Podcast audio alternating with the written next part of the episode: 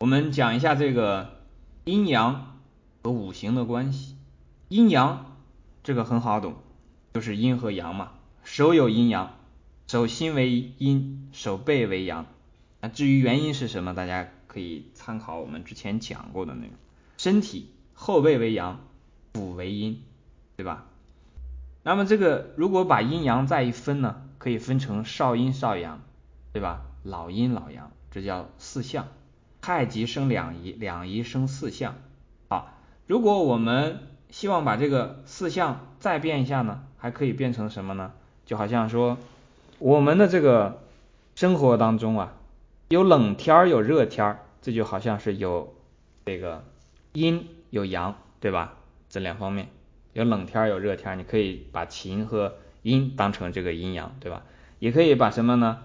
春夏当成是热天儿，秋冬当成是这个冷天儿，对吧？这也就分成了阴阳。那如果再分的话呢，我们看。比方说，春天在东方，夏天在南方，秋天在西方，冬天在北方的话，哎，我还发现了，它还有一个在中央呢，对不对？在中央的话呢，这个就变成了五个了，对吧？如果讲是五个的话呢，比方说冬天算是木这个水，春天算是木，夏天算是火，秋天算是金的话，中间这个呢，就可以把它当成是土。那当然，你如果在一个圆上面把它分开也可以，把这个阴阳在一个圆上面来分开呢。比方说，这个冬天是水，春天是木在东，然后夏天是火在南，在这个火和金之间啊，我们可以加一个，加一个，在这个西南方向上啊加一个土，然后呢，再到西方就是金，然后。这样的话呢，我们看五行的相生就全部出来了。北方是水，水生什么？水生木，木在哪儿呢？在东方的这个木当中。木生火，在南方的火当中。火呢，再偏一点，这个时候呢不偏九十度，偏四十五度，指向这个西南。那这个时候呢，叫做什么？叫做土，火生土。土呢，再转过去。就转成了金，土生金，然后金再转过去呢，就是金生水，这样的话一个圆圈就转下来了。你把这个方向都对应齐了，然后这个生的方向就全都记住了，对吧？这很简单。克的方向也很简单了。如果在这个图图上面来看的话，第一个金克木，西克东，这个明白吧？西方的金啊，克的是东方的木。火和水之间呢，是水来克火。是北方的水来克南方的火，那么春天呢是主生发的，秋天呢是主收藏的。这个这几个方向上所对应的啊，还有这个就是水呢，它对应的是藏，冬天啊是藏起来，冬天大家都在家家里面不去在外面干活务农，那么这个时候大家都藏起来了。到了春天的时候呢，哎，都出来开始耕地种地是吧？就开始生。然后到了夏天呢，种好了这些东西呢，开始长，对吧？我们夏天有一个节气叫这个芒种之后，对吧？小满就是指的那个麦子啊，已经开始麦粒开始长出来的那个种子啊，已经有些小满的状态。那么到了秋天呢，就开始收秋收。到了冬天呢，又到了这个冬藏。那中间呢，那个地方，这个。火和金之间有这么一个叫什么呢？叫做化，这就是我们通常经常看到的叫什么呢？生长化收藏。这个化呢，很也很简单，就是花的这个下面那一部分。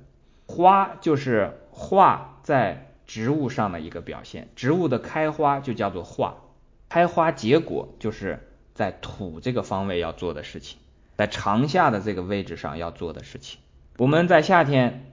火的这个生长之后，它自己茁壮的成长了之后呢，它就要开始对下一代的这个这个传承开始开始去开花结果，结出籽粒，籽粒嘛就是明年的种子，对不对？所以这个化呢，这一个转化主要是就是指的传宗接代的这一个话。那么开花结果之后呢，就开始收，那叶子就开始落了。然后到了冬天之后呢，不仅这个叶子都落光了，大地一片这个沉寂，只有大雪在纷纷的下着，把这个大地都这个冻得死死的，全部都藏在了地下。藏的是什么呢？藏的是阳气，正好是我们今天所讲的这个阳气。生发的时候呢，生发的也是阳气。那生长的时候长的靠什么呢？还是靠阳气。化的时候靠什么呢？还是靠阳气。收的时候收的是什么呢？收的还是阳气，所以是以这个阳来为主的。所以呢，我们这地方就可以把这个五行和阴阳啊来划分一下，因为阴阳嘛，它还是属于比较这个混沌刚出来的状态，因为。最先开始的混沌，然后出现太极，然后出现两仪，两仪就是阴阳嘛。再往下分，分到了四象、八卦，然后中间有这个五行，然后还有六气。到这个时候呢，就开始逐渐的有这个非常多的分别。在先开始的阴阳呢，这个还不太好分别。到了五行的时候呢，无论是在时间上还是在空间上，各种各样的事物理上都可以用五行来代了。所以我们就会明白。五行和阴阳呢，讲的是一回事儿，只是运用不同的方法来进行这个分解，因为我们需要知道其中的规律嘛。比方说，我们知道了阴阳，那就知道热者寒之，寒者热之。出现了一个什么病呢？这个病是一个寒症，那你当然就要让它热起来，是吧？出现了一个热症，那你当然要让这个热泄出去，要让这个热者寒之，要让它慢慢凉下来。如果碰到五行当中呢？比方说，一个人的肝脏有了问题了，那他首先要去治的是什么？治的是脾胃。欲治肝气，必固其脾土。因为如果是不顾这个土的话呢，就像我们种一棵树，这树出了问题了，先要给它培够土啊。不管怎么样，你都要看这个树是不是，或者是花，它的这个土是不是够。你一个盆里面，然后没有多少土，这个植物出了问题了，你去给它这个治它其他地方，这都不行啊。首先的第一步是要给它把土加够了，否则没有土的话，你给它浇水也好，剪叶子也好，还是怎么样，这些做的工作都是不对的。所以必先要固起皮土。那么如果肝出了问题，还有一个问题是在什么地方呢？就是要看它的肾，因为水生木，对吧？一个植物像我们刚才讲出了问题，离得最近的两点，土是否有问题，对吧？土要有保障，其次就要看它的水是太多了还是太少了。对吧？是寒了还是热了？把这两点保障好，哎，这个肝的问题就会好很多。所以呢，这个举个例子讲讲这方面的应用。比方说，看肾脏有问题啊，那你就会知道了。这个肾脏一般来讲呢，就会和这个心非常相关，对不对？因为肾如果太寒了，那这个时候会导致这个人整个的身体就是阴大于阳，那这时候你就要去看他的心，心是否有问题。那至于看心的时候呢，当然可以出五行这个圈子再去看什么呢？肾主治，心藏神，心神对不对？对吧？